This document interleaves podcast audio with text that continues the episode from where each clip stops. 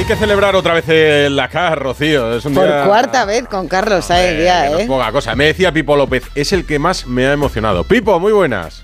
Hola, ¿qué tal? Te, te lo decía y es que si es la has visto verdad. ganar mil veces, ¿por qué esta es la que más te ha emocionado? Pues, eh, de- de- de- a ver, es la que más me ha emocionado de los cuatro Dakares que ha ganado, es el que más me ha emocionado, pero es que lo hablaba con, con la mujer de Carlos, con Reyes, y ella me decía que a ella también.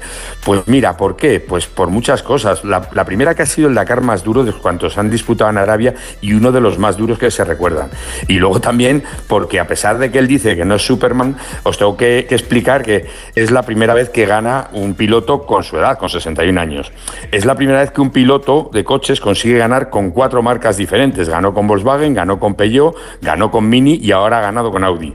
Es la primera vez que gana, que logra la victoria Audi, que es una marca mítica en el, en el mundo del automovilismo, y es la primera vez que gana un vehículo impulsado por, por energía eléctrica. Es decir, que, que son tantísimos los factores que quizás todo esto pues ha hecho que las emociones hayan sido mayores que, que en, veces an- que en anteriores. Pero ya digo, que él dice que no, que no es Superman. Yo, yo no digo que sea Superman, pero, pero cerca sí que anda. Carlos Sainz, buenas noches. Hola, ¿qué tal? Buenas Hola. noches. Enhorabuena. Muchas gracias. Oye, podrías decir que tienes 55, porque más no aparentas, pero No, no. repiten tanto lo de los 61. que No, al no, final- pero la edad biológica 45. No, ¿Qué no, va, sí. Eso- esas son historias, historias. Feliz. Tengo, tengo 61 y no me quito ni uno, ni me pongo. Oye, ¿para ti también ha sido como para Pipo eh, tu Dakar más especial? Bueno, sin duda uno de los más especiales, no sé si el más, porque es difícil difícil destacar, es más reciente, siempre como que lo más reciente como que, no sé, lo tienes más, más vivo y te puede... Pero sí se dan unos condicionantes, porque estaba oyendo a Pipo que lo ha explicado bien. Lo ha resumido muy efectivamente Esos condicionantes pues sí hacen que sea un Dakar un poco diferente. Y ha sido el más duro, ¿por qué? No, bueno, ha sido un Dakar, si lo habéis seguido un poco, pues Sí, habéis sí. visto que cada Las día... piedras, los cada día, pinchazos. pasaba, cada día era un drama, pasaban un montón de cosas. eh, cada día estábamos, mm, bueno, pues viendo a ver qué nos, qué especial nos había preparado la organización. Y, y, y, bueno, el hecho que hayan pasado tantas cosas, pues demuestra que, que efectivamente eh, no- eh, el Dakar este año ha preparado una carrera muy dura. Sobre todo hemos el, el nivel de, de kilometraje por encima de piedras y, y, y de pinchazos ha sido muy alto y eso ha hecho pues que al final como solo llevamos dos neumáticos de recambio ha, ha complicado el tema. Y luego obviamente la etapa esa de, de 600 kilómetros de dunas seguidas que fue dura. Una carrera de resistencia porque iban cayendo favoritos a lo largo de, de cada una de las etapas. Eh, por ejemplo, ganas el Dakar sin ganar ninguna etapa, que es casi una estrategia, porque eso te ha ayudado quizás a, a no abrir nunca etapa que puede que haya sido bueno.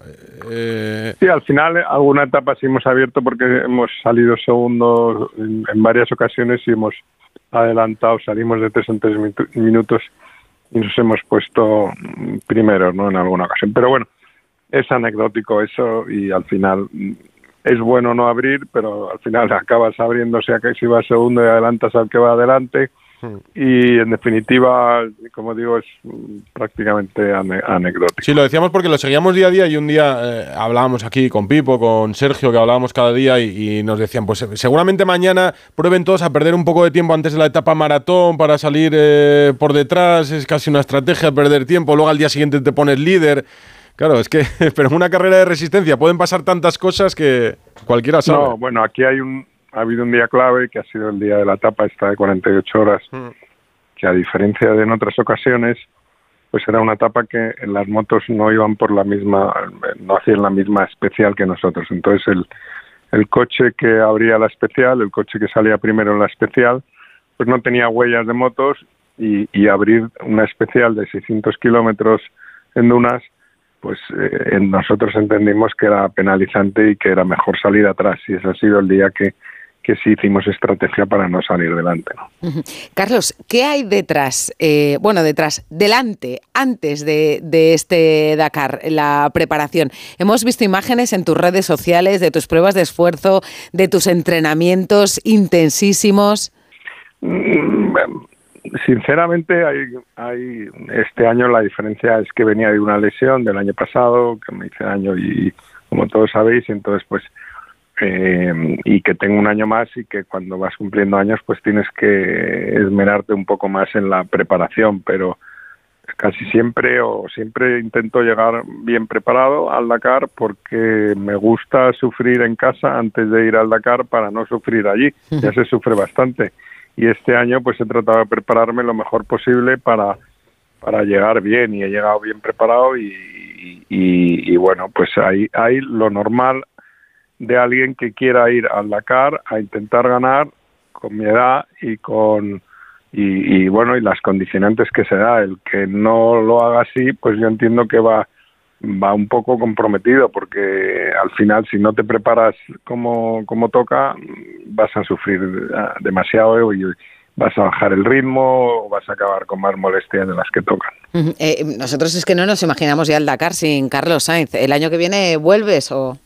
De momento como ya sabes la respuesta, porque me día la rueda de prensa. Había que intentarlo. Pues hay que.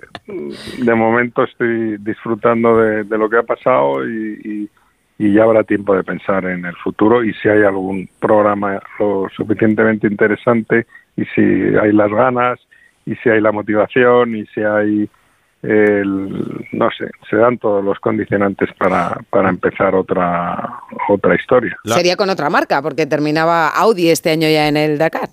Sí, eso seguro.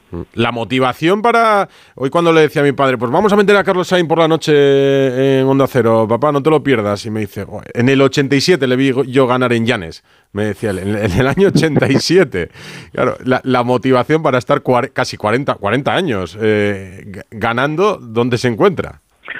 Pues no lo sé, probablemente sea la, la, pasión que tengo por este deporte, lo que me divierto cuando conduzco, lo que me sigo divirtiendo cuando conduzco las, la, ilusión que tengo todavía pues por, por correr, por ponerme el casco, por competir, por ver mis tiempos, por un poco todo, ¿no? Yo creo que es la pasión en general. y, eh, es que eh, en Llanes eras tú un chaval y, y, ahora sigues ganando y tu hijo gana en la Fórmula 1, entonces es como intergeneracional. Bueno, es, es una situación un poco, la verdad que es una situación como padre muy bonita y, un poco especial, ¿no? Pues que en una familia, pues sigamos, aunque sean especialidades diferentes, compitiendo, compitiendo los dos. Eh, mm, hablabas con, con, Carlos, que estuvo contigo como, como tu familia ese último día del Dakar. Hablabas de la estrategia de la carrera, con él compartís, claro, como compartís profesión, aunque sea, la pista es un poco diferente, es verdad, la que tenéis cada uno. Sí, lo que pasa es que, bueno, pues él, al final, igual que yo entiendo un poco de Fórmula 1 y entiendo de carreras, pues él, quieras o no, también entiende de, del Dakar y, y tiene, como he dicho en ocasiones, pues la verdad es que a veces eh, eh, alguien desde fuera te da un punto de vista diferente, sin contaminación, y luego él es, sinceramente, tiene una mente bastante bastante clara a la hora de, ver las cosas y, bueno, pues siempre viene bien tener a alguien con quien comentar la, estrategia, alguien que te recuerde ciertas cosas y en ese sentido pues he tenido un, un, buen un buen confesor, un buen como se dice advisor en español, que no me sale la palabra, un buen consejero, ¿no? Mm. Hablando, hablando de confesor, eh, creo que, que el cura del equipo bendijo el coche. Sí, había un, este año un cura que nos acompañó, un padre que, que que, bueno, pues yo le pedí antes de, de, salir al Dakar que hacía mucha ilusión si pudiese bendecir el coche y así, así lo hizo. Y, la verdad que le agradezco mucho el cariño con el que nos ha tratado toda la carrera. Pipo. Sí, Carlos. Oye, eh, supongo que ya estarás analizando las obras de ampliación de tu casa porque ya no caben los trofeos, ¿no? Van a ser como, las del Bernabéu. Sí, sí, O, o echar al perro. Bueno, como sabes, los trofeos están en la oficina. Lo que pasa es que los del Dakar y Campeonato del Mundo sí los tengo en casa, ¿no? Y esos pues tampoco ocupan tanto. ¿Qué te ha parecido el circuito? Esta mañana has estado ahí en la presentación de la, del Gran Premio de España de Madrid, que será a partir de 2026. Sí, muy buenas noticias, ¿no? Hoy ha sido un día, la verdad, para, para celebrar porque eh, primero eh, el Gran Premio de España va a volver a Madrid después de, no sé si son 40 años. Desde el 81. Sí. 81. Y bueno, pues como madrileño, pues te puedes imaginar que, que son magníficas noticias. Madrid tiene ahora un reto por delante muy bonito que es conseguir un excelente gran premio y estoy convencido que para Madrid y todos los madrileños, pues primero que lo van a conseguir y segundo que van a ser excelentes noticias. Eh, por cierto, Audi eh, va a la Fórmula a la Fórmula 1 también. Sí, Audi ya, ya anunció hace un año por ahí que, en el 26 entraría en la, la Fórmula 1. Podríamos ver a, Carlos Sainz, hijo, también en ah, Audi. Pensé que ibas a decir padre, digo, ya, hombre, ya no. bueno, eh, no tengo ninguna bola de cristal lo suficientemente potente como para saber qué va a pasar en el futuro, con lo cual, pues siento no, no poder no poder, pero hombre, Audi está claro que, Audi es una marca que, es una garantía, ¿no? Siempre ha sido una marca que lo que ha hecho lo ha hecho muy seriamente. Carlos, ¿qué significa para ti tu copiloto, Lucas Cruz? Mm, Lucas ha hecho un Dakar extraordinario. Eh, quizá el Dakar más, más completo que ha hecho desde que está corriendo conmigo y, y así se lo he agradecido. ¿no? Pipo, una última para Carlos. Bueno, vamos a aprovechar que, estamos ya en puertas de, un rally que él ha corrido en innumerables ocasiones y ha ganado en varias de ellas, que es el rally de Monte Carlo. Empieza, empieza este fin de semana el Mundial de Rallys, que yo supongo, Carlos, que tú sigues, aunque ya no, aunque ya no vayas a las carreras y tal, lo sigues. ¿Cómo ves este inicio de temporada? ¿Cómo ves el futuro de, que haya algún piloto español que, esté, que, que intente recoger tu testigo?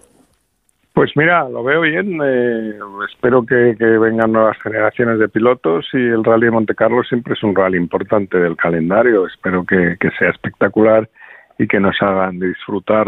Eh, el rally sigue los rallies siguen siendo mi pasión. Pues Carlos Sainz, ganador del Dakar Tetra, ganador del Dakar. Es una conversación para darte la enhorabuena y que podamos celebrar otro pronto. Nos ilusionaría verte en la carretera. Un abrazo. Un abrazo. un abrazo. Un abrazo, Carlos. Gracias, Pipo. Gracias a vosotros. El año que viene la quinta, la contaremos. A por ella.